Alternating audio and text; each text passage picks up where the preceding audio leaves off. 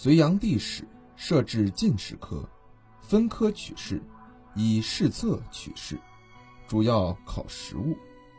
唐进士科与明经、明法科等并列，应试者为举进士，即地方进给中央的士。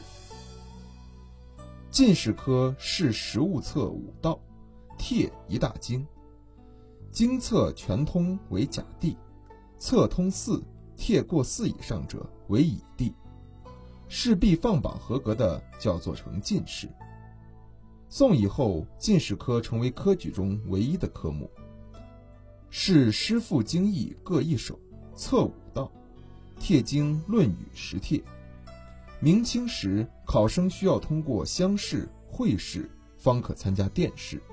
殿试合格，录取分为三甲：一甲三名，即状元、榜眼、探花，合称三鼎甲，赐进士及第；二甲若干名，赐进士出身；三甲亦若干名，赐同进士出身。这些通称为进士。凡考中进士的，即被任命为官员。进爵受禄，比如唐宋八大家之一的柳宗元，在进士及第后，就因博学宏词，被即刻授予集贤殿正字一职。古代人参加科举考试，要经过乡试、会试、殿试三个阶段。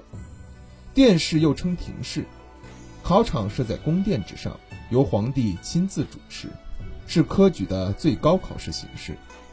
殿试录取之后，朝廷发进士榜，昭告天下。在古代，黄色是帝王的象征，进士榜既是用黄纸填写，表里二层犹如黄灿灿发光的金子，故称之为金榜。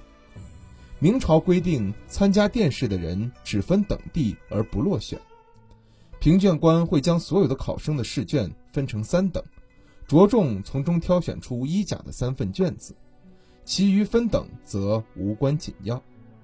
殿试发榜分三甲，一甲三名，即状元、榜眼、探花，合称三鼎甲，赐进士及第；二甲、三甲若干人，第一名称为传卢，赐进士出身。